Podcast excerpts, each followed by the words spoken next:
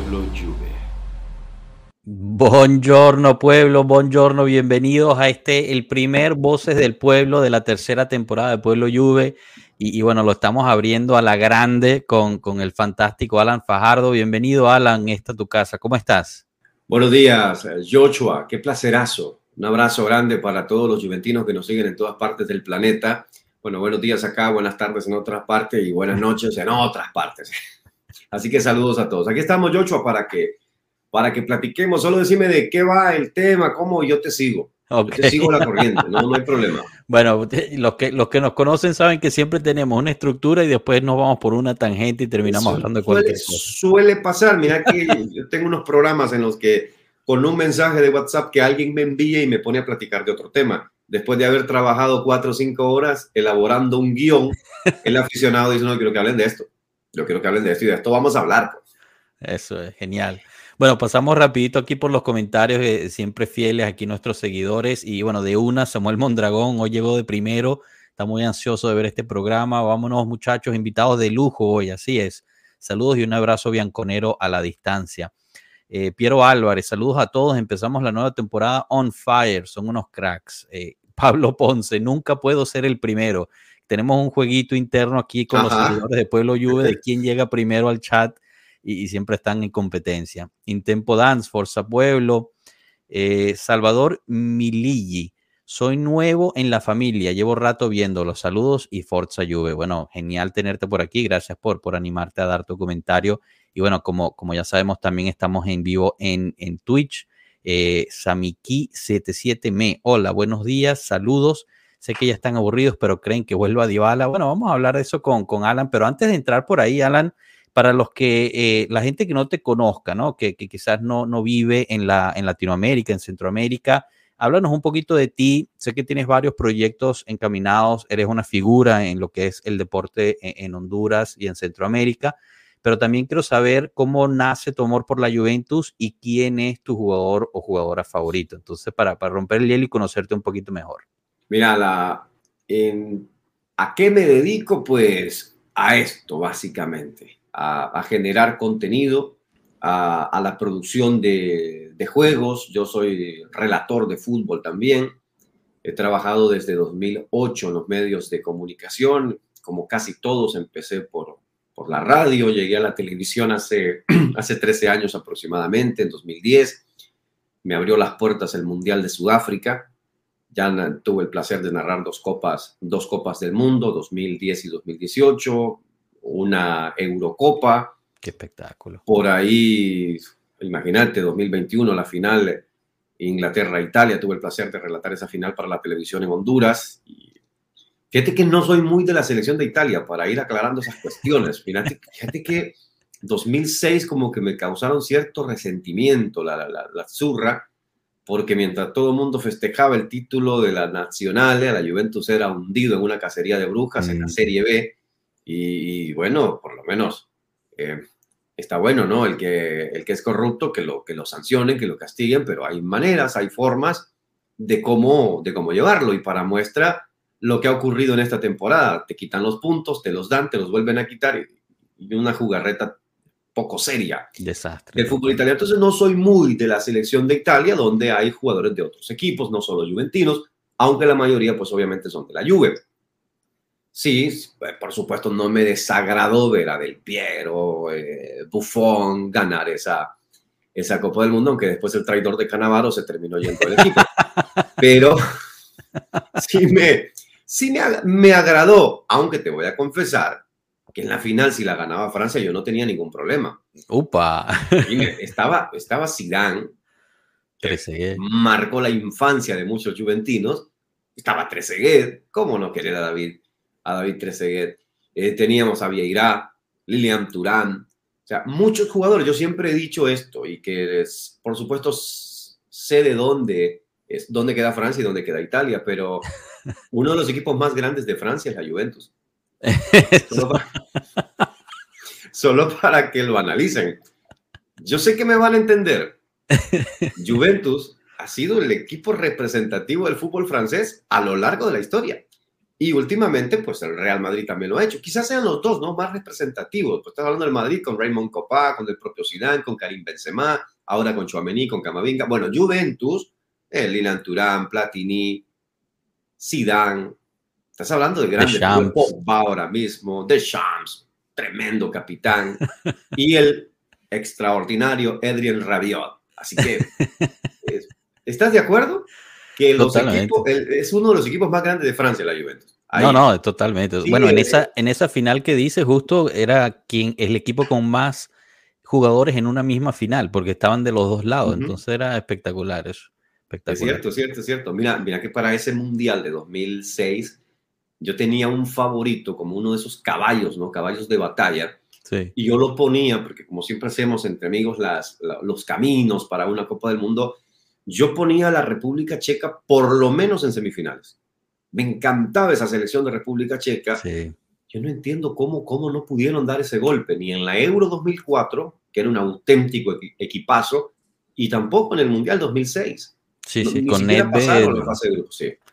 No, la, verdad es que, bueno, ya aquí estamos eh, divagando y, yéndonos por otro lado, pero esa, esa selección checa dejó mucho que, esperar, ¿no? Porque tenían unos jugadorazos y, bueno, mucha gente también que ha pasado por el canal aquí se han vuelto fanáticos de la Juve por Nedved y porque eran aficionados de esa selección checa. Y, bueno, de ahí llegaron después al, al, equipo gracias, a, gracias al, a la furia checa nuestra que tenemos ahí. Eh, pero, pero bueno, hablando de Rabiot, ya que lo mencionaste, ¿qué te parece esta renovación de un año? Eh, es importante resaltar que, bueno, al, parecer, eh, pues renunció o, no tuvo oportunidad de ir por otra cosa, al parecer fue una decisión de corazón. sigue siendo solo un año de renovación, ¿no? Tampoco es que le da mucha certeza futura. Y, y, después de que eso aquí pues se debate mucho en términos de ha sido Allegri quien por fin encontró la, la, la fórmula mágica para hacer que, que, deslumbrara a Rabiot, ya que después Sarri y Pirlo no lo lograron. Entonces quizás por eso también se quedó. ¿Tú qué opinas con, con eso de que se ha quedado el caballo? Mira, hay una, hay una cuestión con, con los futbolistas en, estas, en esta época. Eh, espero que Rabiot no sea el, el, típico futbolista que eleva nivel cuando se le está terminando el contrato. Mm. Pero si es ese, que eleva su nivel cuando se le está terminando contrato, o sea, en su último año firmado, alistate para ver un rabio espectacular. Este si lo vas a tener año con año, mejor. Yo no, yo no confío, mira, yo no confío mucho en el jugador ese que llega, que llega libre. Eh, Beppe Marota pegó varias así, mm. pero que llega libre, yo te digo, si un club lo necesita tanto, lo renovaría. Claro si un club tan importante con tanto dinero, o sea que el, el problema no es el dinero, entonces le diría, ¿cuánto querés ganar? Aquí tenés. Entonces, Rabiot, yo sigo creyendo que tiene la cabeza puesta en una futura salida, me parece que un año es muy, es muy poco. Una firma por, por tres años, creo yo, ya te da certeza de que para quedarse, porque la temporada que he tenido es muy buena. Es muy buena. Yo, yo pensé que sería fichado por un equipo de Liga Premier de verdad. Pues pensé que sería... Es más, no sería absurdo pensar incluso en un regreso al Paris Saint-Germain. O sea, un jugador eh, de ese nivel podría aportarle mucho a cualquier equipo. Se ha quedado ahora en una Juventus que, que ni siquiera va a jugar Champions. Ni siquiera va a estar ahí. Me parece que, que sí, mencionan esa parte del corazón, no sé, mm. pero hubiese, hubiese firmado antes, ¿no? Claro. Es firmado antes por un poquito más de tiempo, tal vez, pero no es un jugador barato tampoco. Y ojo, con estos jugadores que llegan cuando se les termina el contrato. ¿Por qué solo un año? Porque si sabe que ha jugado muy bien y tiene ofertas, no van a tener que pagarle a la Juventus para dejarlo ir. Claro. Entonces podrá hacer una mejor negociación con un club. Bueno, ya que la madre es la representante de, de, de Rabio, pues obviamente tiene que saber de estas cosas. Un futbolista que puede llegar libre va a cobrar mucho más. Claro. Si un club dice, Juventus, ¿cuánto lo vende? No, te lo doy en 30, 40 millones. Entonces allá no, negocias distinto. Solo por firmarte puedes ganar 10, 15, hasta 20 millones incluso, y el sueldo puede ser mucho mejor. Así que ha sido, ha sido un, un movimiento. ¿A Juventus qué le beneficia? Bueno, hay que buscar ganar la liga. Pues es lo que queda. Claro. Y ir, ir por esa liga. Y, bueno, yo creo que ese, ese punto es importante porque hay aquí Edwin Andrés que se conecta con, con, esta, con este convenio que estamos haciendo con Zona Bianconera en Facebook, nos, nos pone, de Rabiot se mencionó mucho del United. Y, y, es cierto, pero también después fuimos descubriendo que lo que pedía Rabiot al United, el United no estaba disponible o dispuesto a hacerlo. Entonces quizás lo, lo que tú dices, Alan, es súper importante, ¿no? Eh, todos nos esperábamos que se fuera fácilmente a, la Premier, ya que como se iba desvinculado, podría llegar de forma más fácil, pero al parecer no convence lo suficiente en Inglaterra para, para haber recibido una oferta importante. Eh, y, además de, o sea, solo fue un año con la Juventus, como bien dice, aunque quizás es plan con maña, ¿no? Para que, para que esté más enchufado. Y bueno, pasando de los que de los que sí han llegado, ¿no? Llegó Wea eh, y, llegó este Juntoli, bueno, ya oficialmente no ha sido no ha sido declarado, pero hoy ya estuvo ahí en la Continaza eh, y estuvo hizo almorzó al parecer con, con Calvo, con Francesco Calvo, pero pero me gustaría tomar esa oportunidad para para escuchar de ti un poquito de qué opinas sobre lo que le ha pasado a la Juventus este año, las dificultades dentro y fuera del campo eh, quizás nos podemos enfocar solo en la parte deportiva, si, si prefieres. ¿Y qué esperas para esta Juventus del año que viene? Mira, yo soy, yo soy muy, muy seguidor, muy amante de la Juventus en crisis. A mí, a mí dame, a mí dame una Juventus que se cayó a pedazos. A mí dame una Juve, si lo mandan a Serie B, dale viaje. ¿Sabes por qué? Porque es un equipo que sabe reinventarse cuando está en ese tipo de situaciones, es un equipo que sabe resurgir. Sucede algo eh, que, contrario a lo que muchos puedan pensar, que este es un equipo corrupto. No, no, no. Hay personas, ¿sí? personas que han, lo han hecho mal, han hecho cosas bajo la mesa, han hecho cosas ilícitas. La Juventus y merecen ser sancionadas, merecen ser castigadas. ¿Sabes cuál es la diferencia entre Italia y el resto? Porque la gente te dice, los equipos italianos mafiosos. No, es que sucede que en Italia sí hay una investigación, hay un castigo y a veces sí hay gente que manipula las cuestiones, ¿no? Como en todas partes. Pero casi siempre se descubre algo en torno al fútbol italiano. Pasó en la década de los 80, por si no sabían, el Milan se fue por amaño de partidos y luego se fue futbolísticamente a la Serie B. Lo que pasó en 2006, lo que pasó ahora con este, con este caso de las plusvalías. Yo lo que no estoy de acuerdo y lo que no me ha gustado ha sido el manejo. Pero si se equivocaron los directivos, bien sancionados están. Si esto sirve para cambiar, para modificar y mejorar, perfecto. Sucede con esta Juventus, ¿qué te lleva? ¿Qué te lleva a esta, a esta situación? El, mal manejo en cuanto a los fichajes. El mal manejo, el no saber, el no tener los suficientes recursos, el, querer adquirirlos eh, como sea. ¿Por qué? Aaron Ramsey es un mal negocio. terrible, terrible. El, intercambio Artur Melo por Miralem Pjanic. A mí dame Pjanic en una muleta y va a ser más que Artur. No, es que, es que de verdad, yo te digo, ¿en qué playa del mundo debe estar el tipo, pero acostado boca arriba, eh, bronceadito, que vendió a Artur como el nuevo Xavi Hernández? Es un genio. Es un genio.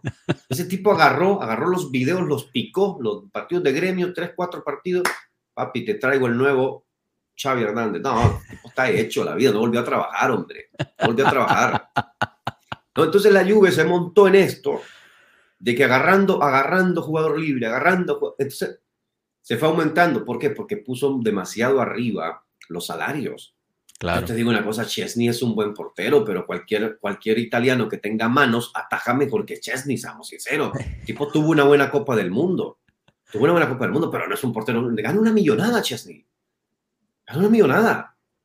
Vos tenés ahí porteros jóvenes, tres, eh, dos, tres te puedes conseguir. Y Juventus se, se, se cargó demasiado con eso. La, el fichaje de Cristiano Ronaldo, mira que ahí no fue un mal movimiento, aunque lo compró caro porque la venta de camisetas, la exposición de la marca, se habló mucho del club. El tipo rindió también. Claro, vino, la, 100 goles, ¿no? Vino la pandemia. Eso. Y entonces ahí nos golpeó demasiado porque el equipo no pudo hacer, por ejemplo, giras por Asia, porque la idea con Cristiano Ronaldo era eh, China, Japón, Tailandia, Vietnam, andar por todos lados, metiéndole 80 mil, 90 mil personas a los estadios y la Juventus potenciándose económicamente. Claro. Y con eso, con una gira que Juventus te realizara en un solo verano con Cristiano Ronaldo, te hubiese, ingresado cantidad suficiente, no solo para pagarle a él, sino para contratar más futbolistas. Entonces, ahí fue mucho el infortunio de Juventus con lo que, con lo que finalmente ocurrió. El equipo se fue desgastando, se preocuparon por contratar esa pieza, esa pieza, porque hacía falta esa pieza, pero, a ver, agregan Bonucci que regresa, se resintió Bonucci, lo regañaron en un medio tiempo, se fue el equipo. Mira qué alma de capitán tiene. Entonces, Bonucci, y, después agregan a Cristiano a frente. Pero hacía falta en otros, en otros departamentos que el equipo tuviera, tuviera recambio. Mira, ya está Marco acá. Sí, ya te presento a Marco, que, justo lo entró en el momento perfecto cuando estabas hablando mal de Bonucci y no sé si lo llegaste a escuchar. dijo que Cannavaro era, era este, un traidor, así que son mejores amigos ustedes dos. Ya. Muy bien, Alan, un gusto conocerte y ahora que sé estas cosas más. Saludos, Marco, un placer, hombre, un placer. No, aquí hablando, hablando de los movimientos de Juventus, ¿qué lo llevó a, gastar tanto dinero? ¿Qué lo llevó a, a, todos estos movimientos? Yo hablaba de Artur Melo, pésimo, pésimo movimiento ese que hizo, que hizo Juventus, porque yo creo que Pjanic era incluso para que se retirara en la institución como una gran figura. Ojo, que ha sido uno de los mejores jugadores que han llegado al club y para mí fue un futbolista, ha sido un futbolista infravalorado en, en Juventus. Lo que aportó a Miralem Pjanic, para mí sensacional. No me gustó tampoco cómo, cómo salió del club Mario Mandzukic, mm. por mencionar otro, un auténtico figurón, un tipo que se identificó rápidamente con el club. Entonces, cuando arman Joshua Marco, Juventus arma ese equipo pensado en ganar la Champions en 2019, porque el proyecto de Juventus era ese. Sí. Pero por ejemplo, no, no agrega jugadores a la zona defensiva. El Juventus no estuvo mucho tiempo sin un recambio en la saga. Acuérdense de la famosa BBC que llegó a armar en esa línea de tres, pero si ustedes buscaban el recambio, el tipo titular estaba aquí y, el recambio estaba abajo muy normalito. Y qué pena que jugadores como, como eh, ¿cómo se llama el central, el que nunca reventó? Se me escapó. De League, no. No, no, no, el otro, el que nunca reventó, el que estaba. Ah, Rugani. Rugani. Rugani. Rugani.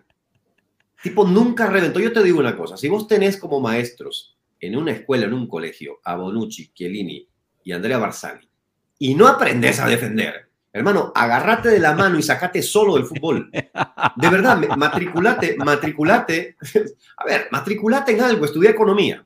Matriculate en algo, en Roma, en Turín, no sé pero fútbol como defensa central, central no vas a jugar ya no más. Ya no más. De Chiglio. De Chiglio, de Chiglio como decimos en Honduras, es el típico encule del técnico. ¿Dónde va? Donde va el entrenador, sí o no, Marco, donde va el entrenador lo lleva. Y lo mira, mira, lo prueba central, eh, lateral diestro, lateral izquierdo, porque según él rinde de, es ambidiestro, o sea, te puede jugar cualquier perfil. Jugador que no tiene para estar en Juventus. no, quisiera decir una estupidez, pero me parece que De Chilio y Allegri tengan el mismo manager, mismo procurador. Ah, puede ser. Fíjate, puede ser. Quizás por ahí va la cuestión. Pásalo. Pasa. La, la, teoría de la navaja de Ockham, ¿no? ¿La conoces? ¿La? teoría de la navaja de qué? Perdón, no se te escuchó. De Ockham. Ockham, ¿no? A ver, de Ockham. Eh, la teoría debería ser que eh, si no tienes la explicación de algo, la explicación más probable es la correcta. Ah, bueno, eso puede ser. Pero fíjate, yo, yo creo que eh, en, general está resumiendo lo que aquí nos pone Mondra, que la era Paratici es una cosa infame, ¿no? Y todo lo de los salarios ultra, ultra altos, estas renovaciones automáticas que tenían muchos de los jugadores, todos esos fueron contratos que puso que puso Paratici en pie. Y, yo creo que también fue parte de lo que llevaron a la situación económica en la cual se vio la Juventus, junto con todo lo que ya dijiste, ¿no? Lo de Ronaldo, que no pudimos realmente aprovechar full o, al 100% esa, esa ficha, porque por lo del COVID. Em, y, bueno, en, parte eso también se está eh, arreglando un poquito, ¿no? Ahorita, ah, primero con la era de arriba Bene, ahorita con todo lo nuevo que está pasando se está empezando a reenfocar en, una estrategia de deporte y no tanto de marketing y de, dinero. Y algo que estábamos hablando antes de, empezar el directo, que, me comentabas que mm, la Juventus es más conocida por, por no tener una cantera o, crecer jugadores internamente. Parece que eso está empezando a cambiar, ¿no? Con la Next Gen y todos los jugadores que están saliendo de ahí, Fagioli, eh, Miretti, eh, diferentes otros. Y, justo, bueno, aquí quiero agarrar una, una pregunta para, para también darte la asistencia que, que, que, Guille Castillo nos pone. Quiero saber cuál creen que va a ser el 11 de esta temporada. Y, y bueno, agarrándote de esto, pues ver cuál es tu opinión sobre este cambio pareciera casi cultural dentro de la Juventus, de apostar más por los jóvenes, más por la cantera, em, en, cambio de, lo que habíamos hablado antes y cómo va a afectar eso al, al 11 de, que pues, nos podemos esperar el año que viene. Ya hablamos de Rabiot, pero por ahí pues hay muchos rumores de Milinkovic Savic también, por ejemplo. No, no sé si tengas alguna opinión sobre todo eso. Mira, eh, esto de rumores de Milinkovic Savic están desde que, desde que estaba la brujita Verón en la Lazio, creo. O sea, es, es, es exagerado cómo, sí o no, cada mercado Milinkovic Savic es candidato a salir del Alacio y, nadie pone nada sobre la mesa. nunca un equipo, nunca, de verdad, ha dicho yo pongo tanto por Milinkovic Savic, de verdad. Marco, sacame de la duda, Yocho, alguien que de verdad haya llegado y negociado. Pero, pero, pero ahora, este año se fue tarde de la Lazio y vamos a ver ahí también si algunas teorías Mira, Juventus que tengo yo están confirmadas.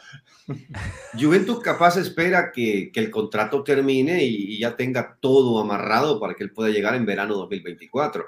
No sé si es el jugador que, el típico jugador que le vaya a gustar, eh, si va a cambiar de un club como la Lazio para un club como la Juventus, eh, yo creo que él quisiera jugar la Champions. Pues yo creo que si para eso cambiarías de equipo, ¿no? Para ganar mejor y estar en un mejor club. Tener también la posibilidad de ganar un Scudetto aunque ahora las posibilidades de ganarlo con la Juve y la Lazio están casi iguales, ¿no? Pero, pero, jugar la Champions. Si la Juventus puede ofrecer, si él termina este último año de contrato, él sabe que puede también amarrar un mejor contrato, o sea, un mejor sueldo a futuro y que más clubes pueden ofertar por él como jugador libre. Por ahí puede venir una maniobra mm. de, su, de su representante, o sea, del representante y del futbolista. Yo te digo, Marcos, yo tengo un año de contrato en un club, estoy solvente, soy figura. Y digo yo, ¿y para qué me voy a mover ahora? ¿Para qué cuando puedo negociar con quien yo quiera después? Porque la Lazio se está aprovechando. Es un jugador al que le queda un solo año de contrato y pedir arriba de 30, 40 millones, por él me parece exagerado. Pero está con 28 y ya me parecería a mí que la Lazio como que extendió un poco el que tenía que ser el tiempo de Milinkovic en Lazio. Creo que igual entre ellos también tuviesen un acuerdo de una salida, de buscar una salida un poco más fácil. Hay que ver si eso es verdad, porque yo de Lotito no me fío nada. Mm. Por otro lado, lo que decías tú de cambiar para ir a jugar la Champions y todo, si hablamos de Milinkovic Savic, ese podría ser un punto en nuestro favor. Porque si no lo hizo hasta hoy, es decir que probablemente para él tema de calidad de vida o algo es eh, más que jugar las Champions. Eso hay que ver si es algo bueno en caso de una compra de Milinkovic Savic, que sería un jugador no suficientemente motivado y ambicioso, o sería un jugador que le estás proponiendo algo, quiere venir a jugar a la Juve y entonces valoras ese otro aspecto. Eso sí, ahí en la mesa. Luego, dependiendo luego de lo que dirán los hechos, siempre que uno como Milinkovic llegue, podremos interpretarlo a posteriori, pero ahora... Él, él con la Lazio, con la Lazio, vos sabés, eh, jugaría, pero no tiene los mismos reflectores que los tendría jugando en la Juventus, ¿no? En, la, en la, máxima competición. Entonces, yo creo que no, eh, no lo apresuraría la salida de, de, la, de la Lazio la, la Juve tiene que, esta temporada, a mí, a mí esta temporada me recuerda a la 2011-2012. Esta que viene. Esa es una temporada perfecta para los movimientos, para los cambios y para hacer madurar también muchos futbolistas. ¿eh? Madurar. Y es cierto lo que mencionaba Joshua sobre los jóvenes que ha incorporado Juventus, los, los ídolos juventinos a lo largo de la historia, siempre llegaron de otros equipos. los, los Sibori, eh, Platini, eh, siempre llegaron de otro lado. Zidane, incluso Del Piero, Buffon, y ahora tiene mucho jugador. Es, esa parte del trabajo en las inferiores es magnífico y por ahí puede venir también lo de fichar jugadores jóvenes italianos, no precisamente formados en el club, pero que están en otro lado. Pero algo que sí me molesta es que tenés un futbolista joven, lo adquirís sea como sea, o lo formás y ahí va el préstamo al Atalanta. Ahí va el préstamo al Atalanta con la bendita, con la bendita cláusula de que te lo vendo en tanto. Claro. ¿Sí o no? Cuti Romero, Cuti Romero, hoy estaría en la Juventus, que para mí es un buen central. Y para mí sí tiene un, una, una chispa ADN Juve, Cuti. Incluso cuando se hablaba de que iba a llegar, él dijo, cuando Chiellini me dijo, te esperamos en la Juventus, dice que se fue a llorar al vestuario de la emoción que iba a jugar en la Juventus. No, no, no, préstamo a Atalanta, lo venden baratísimo y ahora el jugador está, es un campeón del mundo, que tiene mucho por pulir todavía, pero en la Juventus hubiese terminado de pulir todos esos aspectos. Pero te, te puedo decir, hay, son dos cosas distintas, porque esas operaciones que tú dices, a mí siempre también me dejaron ahí, o sea, para la Juve es perder, porque si la situación va mal, te regresa el jugador, como nos ha pasado con esos 50 jugadores que están regresando ahora. Si la situación va bien, siempre es una ganga para el que, para el que compre, ¿no? Entonces yo también he discutido mucho ese tipo de operación, porque lo único que tenía que ganar ahí Juve era un tema meramente económico, estos jugadores decía, ya no cuento con ellos, tengo que venderlo a lo que me cueste en términos de balance. O sea, el precio de Cuti Romero, de esos jugadores, siempre ha sido el precio que quedaba en el balance para no ir haciendo minusvalencias. Ahora, un préstamo seco o uno de estos con derecho de recompra, eso sí yo lo veo útil, porque hay muchos jugadores que eh, tienen perspectiva, pero a lo mejor hoy no están en el nivel Juve y le hace falta justo ese tiempo jugando fuera con continuidad, encontrando un espacio que en la Juve igual no encontrarían, con unas presiones que no son las mismas y llegar más preparado. Eso lo dije muchas veces aquí también, en contra del Capi también, que él es super hincha de Rovella y siempre quiso Rovella que se quedara y todo. Y yo siempre decía, pero Rovella juega también en una posición del campo que hace falta jugar mucho, aprender, tener experiencia. No puedes pensar de llegar listo a la primera, no todos son por Pogba. Entonces, a mí no me disgusta el tema de que se presten los jugadores fuera, porque, eh, como te digo, o eres hiper crack a la Pogba, entonces te meten ahí y de una ya eres titular del equipo, pero eso te pasa una vez cada, cada 15. No quiere decir que los demás 14 sean jugadores malos, seguramente a lo mejor tendrán tiempo de maturación distinto y está bien que vayan a jugar por otro lado, pero no tienes que perder el control, porque si tú haces ese tipo de discurso en términos de perspectiva, mirando más allá, si luego pierdes el control del jugador, que los demás van a aprovechar de eso, claro es distinto. Entonces, eh, yo estoy contigo si me dice que las operaciones Cuti Romero son porquerías, pero no estoy en contra de los préstamos de los jóvenes en absoluto. Que, yo creo que es lo que está pasando recientemente, ¿no? O sea, porque eso ha cambiado. Yo creo que la misma Juve aprendió de ello y, o sea, vemos el préstamo de Fagioli era un préstamo seco, regresó. El préstamo de Robella igual, el préstamo de Cambiaso igual. O sea, se está empezando a tener otro, otro otro tren, ¿no? En términos de, los, de los préstamos, que es mucho más alineado a lo que estamos hablando con, con Alan y Marco, de, generar, digamos, una cantera muy fructífera que, que dé este, este, este tipo de jugadores que, que, puedan dar el salto de calidad. Por ejemplo, yo soy uno de los que dice que Miretti podría aprovechar un año prestado a un equipo de Serie B o mismo Serie A que lo juegue con, con más este ritmo y que regrese de nuevo a la Juventus. El, mismo de Winter, de Winter fue un préstamo seco y regresa ahorita y al parecer hizo un año espectacular en el Empoli. Puede ser uno de estos recambios a la defensa central que tanto hablábamos al principio. Entonces, yo, creo que sí es, bien interesante y, bueno, ayer en el, en el mercado análisis lo hablamos un poquito en términos de cómo va a ser la lluvia del año que viene porque regresan bastantes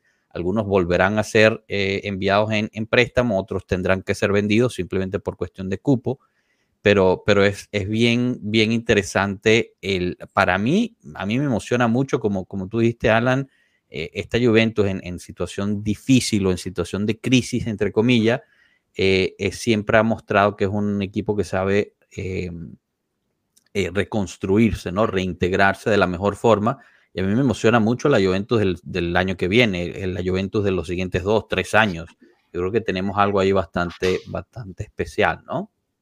Sí, mira que te ponía de ejemplo la 2011-2012, Mondragón nos escribía por ahí que la diferencia es que el técnico en aquella oportunidad era Conte y ahora es Allegri. Mira, a Allegri no le ha tocado, al menos no me ha tocado ver que se desarrolle con un equipo y que puede extenderse y lograr objetivos con un equipo en plena, en plena renovación.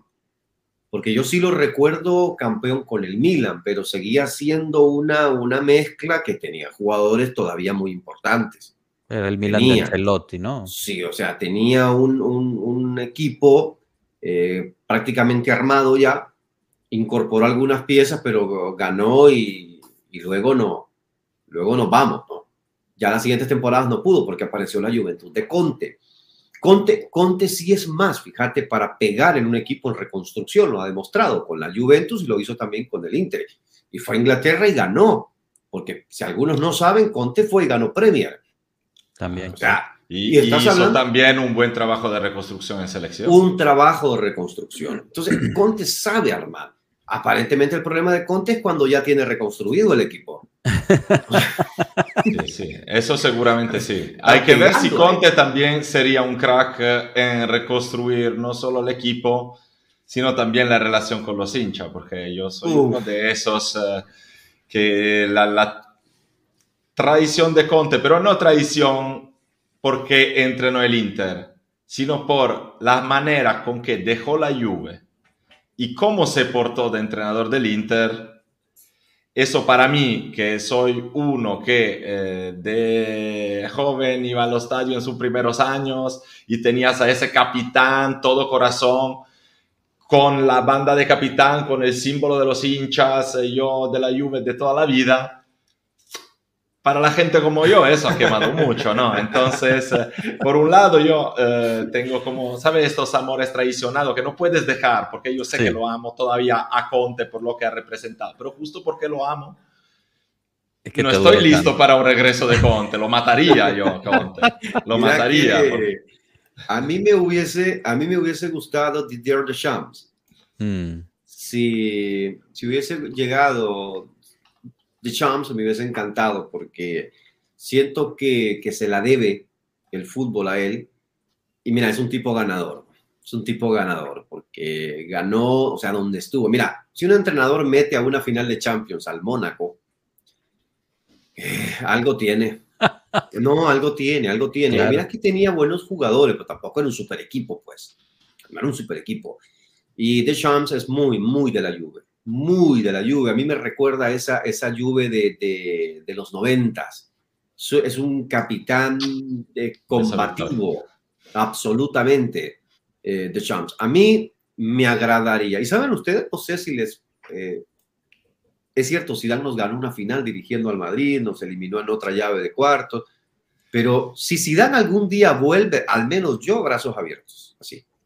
Sí, claro. No, yo creo que todos estaríamos así como el Cristo de Río de Janeiro. ¿De qué me hablas? A mí, a mí me dices algo así. Sí. ¿Queda un, hombre, un hombre que durante años me hizo todos los domingos más felices. O sea, uno se despertaba con la sonrisa y decía, ahora voy al estadio, voy a ver a Zidane que juega sí, no, no, la verdad es que la llegada de Zidane hubiera sido espectacular, pero... Déjame responderle, contestarle a Mondragón, que dice que está listo para Conte, pero todos sabemos, Mondragón, que tú eres del Milan, así que no puedes tener nuestros así, así, que yo te entiendo, pero me tienes que entender a mí también. Pero bueno, hablando, hablando de los entrenadores, Alan, ¿qué te parece que la permanencia de, de Allegri, ¿no? Marco y yo, pues, eh, para darte un poco de contexto cómo pensamos, em, o sea, nosotros vamos a apoyar al entrenador, pero pensamos que ahorita con, con el cambio hubiese sido una oportunidad para empezar un proyecto deportivo nuevo con un entrenador nuevo. Bueno, creo que, creo que estoy escribiendo relativamente bien, Marco, corrígeme si no Pero bueno, se queda alegre, hay que apoyarlo y, adelante. Pero, ¿cuál es tu opinión sobre, sobre ello? Eh, ¿Hubieras preferido, obviamente, que no estuviera? Ya nos dijiste que hubieras preferido de Champs si dejaba la, la, selección, pero no la dejó. ¿Qué, qué te hubiera gustado ver? O, ¿O, cómo ves esta Juve con el Allegri que se queda y la potencial reconstrucción que se vaya a llevar a cabo? Mira, yo hubiese, a mí me hubiese encantado el cambio de entrenador en caso de llegar los nombres que ya mencionamos, ¿no? Un, Didier Deschamps, un Zinedine Zidane, pero, pero si es para ir por un entrenador joven que también se va a formar, eh, para ese chiste mejor nos hubiésemos seguido con Andrea Pirlo, que hoy tuviéramos, tuviéramos un entrenador ya con qué, dos, tres años de experiencia, ¿no? Claro. O sea, para ese chiste, para esa gracia, pero si no es para traer un técnico eh, élite en este caso, si no, es, tampoco para Conte incluso, Conte también creo que entra ahí, ¿no? Conte, de Champs, eh, Zidane, son los, fenómenos vinculados a la institución. Entonces yo, yo creo, yo creo que sí se puede seguir con Allegri. Con, con Allegri, Juventus alcanzó picos muy altos, ¿eh? Con Allegri alcanzó picos muy altos que, que ni siquiera la Juventus de principios de los, de los 2000 antes del escándalo que él pudo alcanzar. Porque esta Juventus de Allegri, Juventus hizo jugar muy bien a la Juve. 2017 nos terminó matando la temporada un mal segundo tiempo.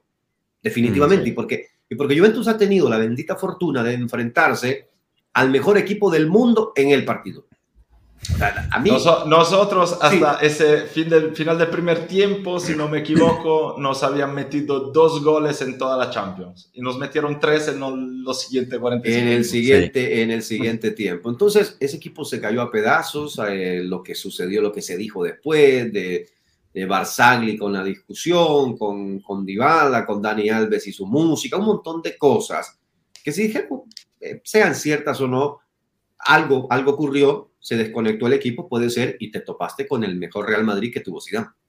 Porque el de 2017 era una auténtica monstruosidad. Ese equipo ganó su liga con suplentes. Metía a los suplentes a jugar cada fin de semana. La liga la ganaban así. Y tenía un equipo top. Full champion. Full, full, pero tenía un banco exagerado. Entonces Juventus... Pero, pero ¿qué suplentes tenían? Tú fíjate en nuestros cambios en el segundo tiempo. O sea, nosotros allá llegamos a, a meter a Lemina Sturaro, ¿no? Tenemos Sturaro. Sturaro creo que no. Pero Lemina entró. En esa final entró Lemina. Sí, Mario Lemina. Mario Lemina. Eh, entró cuadrado también, que lo expulsaron, ¿eh?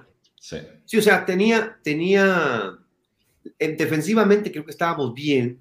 Eh, se salió un poquito del molde Alegre y como que arriesgó bastante, porque lo vi bastante ofensivo cuando nos cae el 1-0, bastante adelantado el equipo. Y, Dani Alves se soltaba, se soltaba bastante, jugaba como un extremo, casi un puntero derecho, casi un puntero derecho.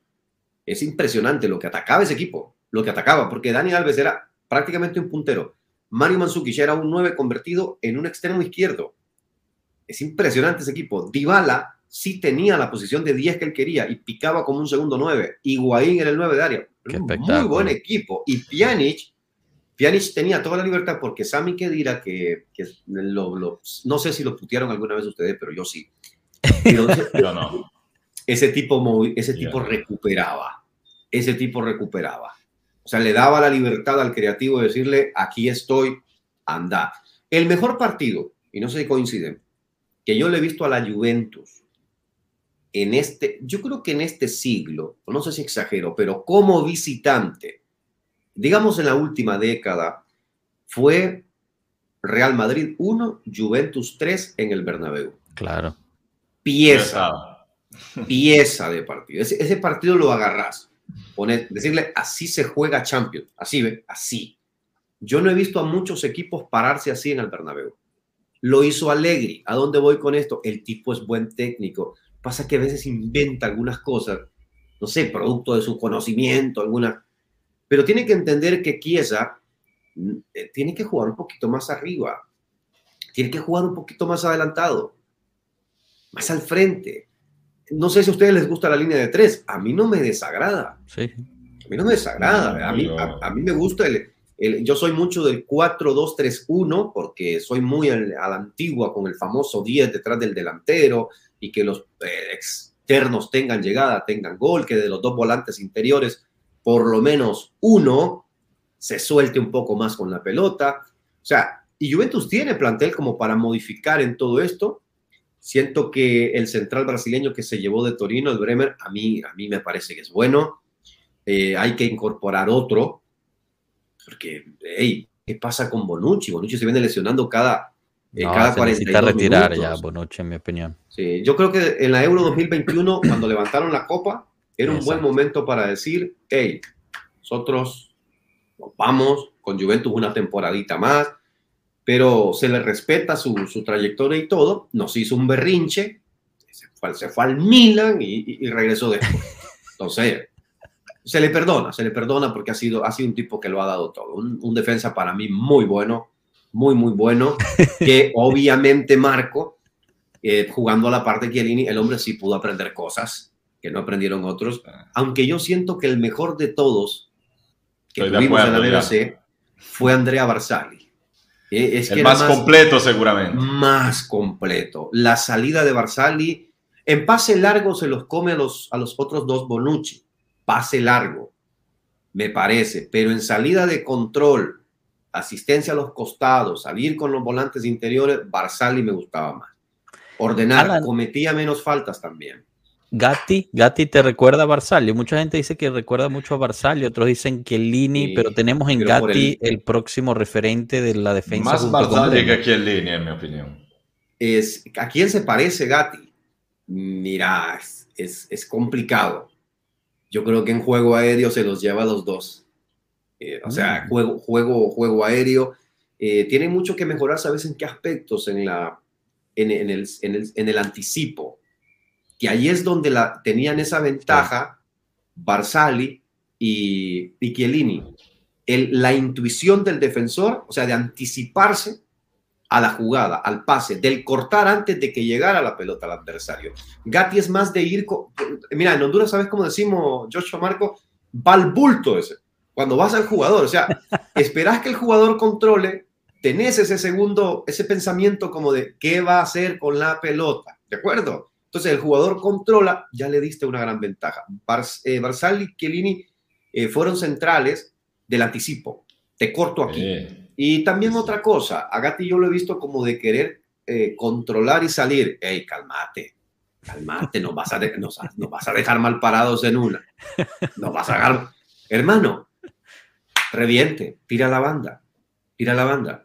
E, ese fútbol estético sí es bueno de vez en cuando, ¿no? La elegancia de un central. Pero me parece que al final de la temporada, sin embargo, Gatti ha ido más hacia donde tú dices, eh, más efectivo y sin miedo de, de, echar una pelota en el tercer anillo. O sea, no, no, no le importaba mucho. Pero como estoy de acuerdo con lo que dices, pero también es algo que me preocupa menos que otra cosa porque para un central de defensa ese tipo de juego, todo en los tiempos de juego, todo anticipando ya la idea, eso se aprende con la experiencia, estando en la cancha. Sí. Ese es un jugador que hace cuatro años jugaba aquí en el pueblo de al lado en quinta serie. Eh, ha llegado donde ha llegado y al final le costó un poquito salir, pero estás en el, en no, el top joven. del top.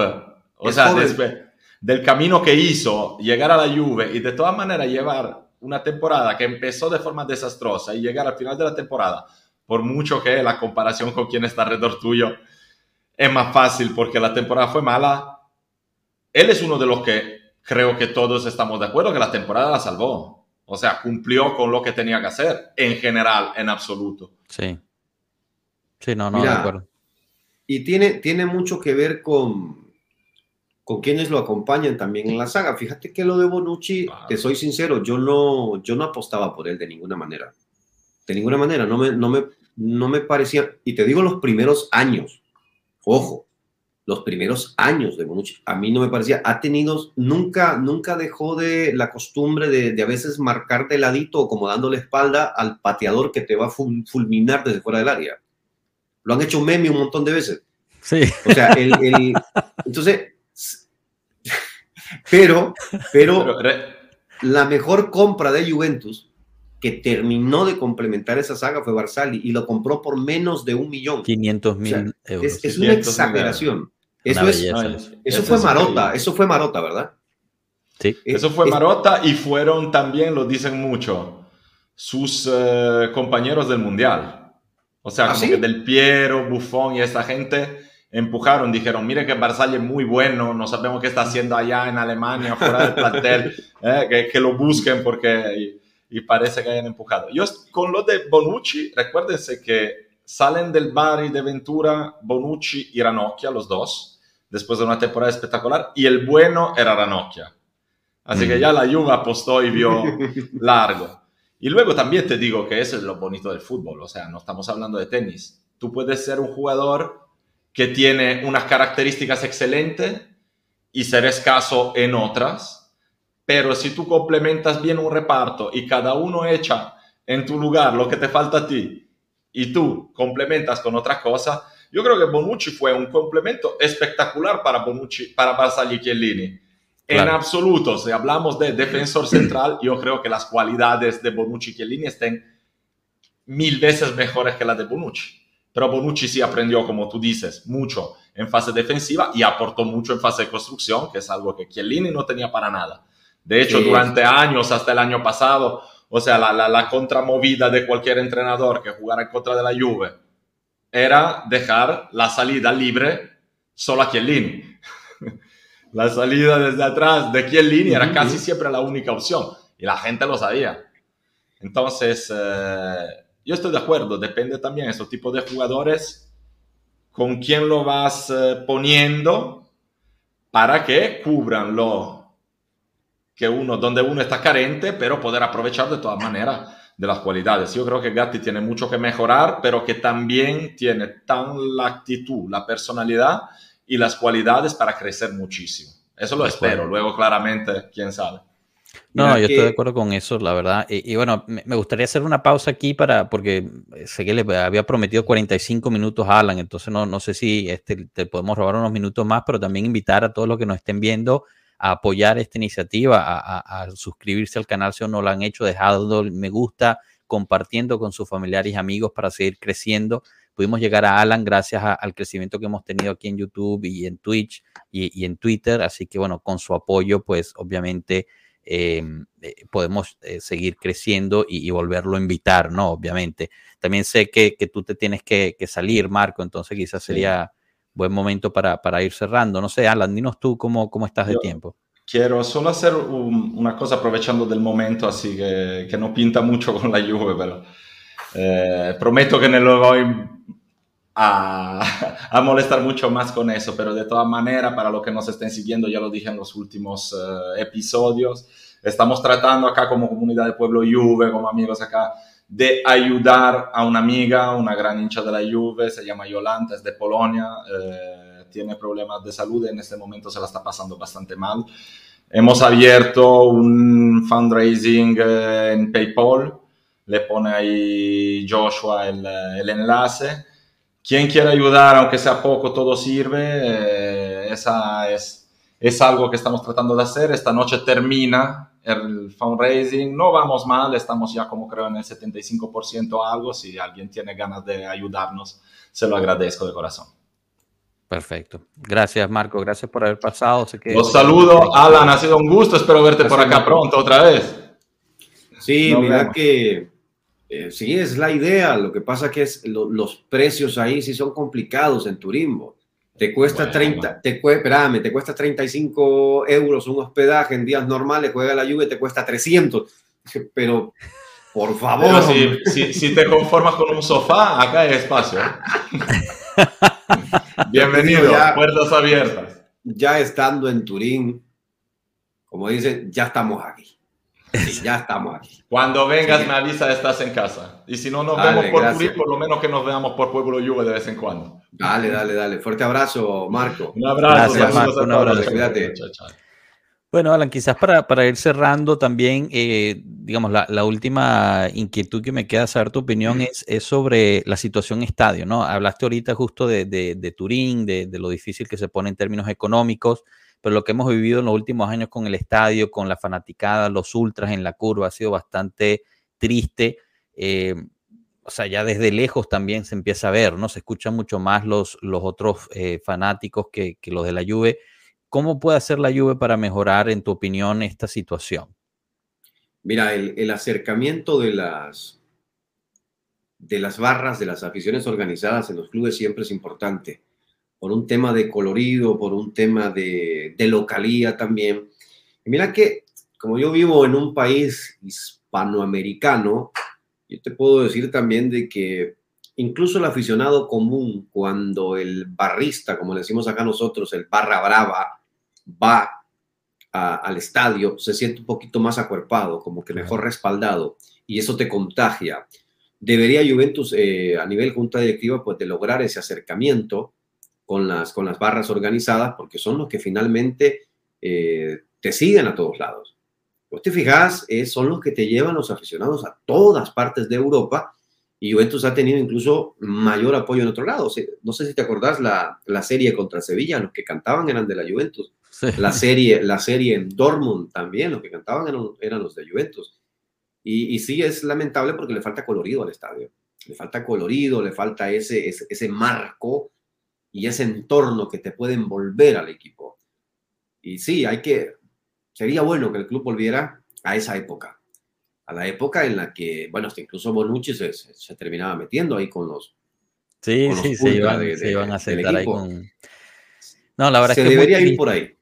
Pero, pero bueno, esperemos, ¿no? Esperemos, esperemos. Vamos a llevar esta apelación tuya hacia la Juventus. Siempre, siempre aprovechamos a, pues, a recordarle a la Juve que, que, lo que queremos es que haya más unidad, más, más fanatismo, que, que se escuche el color eh, en, en, el estadio. Em, yo tenemos que ir cerrando también, quiero respetar tu tiempo y, el de quien nos escucha. De verdad, mil, mil gracias por haber venido, Alan. Espero te hayas sentido en casa y, aceptes regresar cuando, cuando gustes.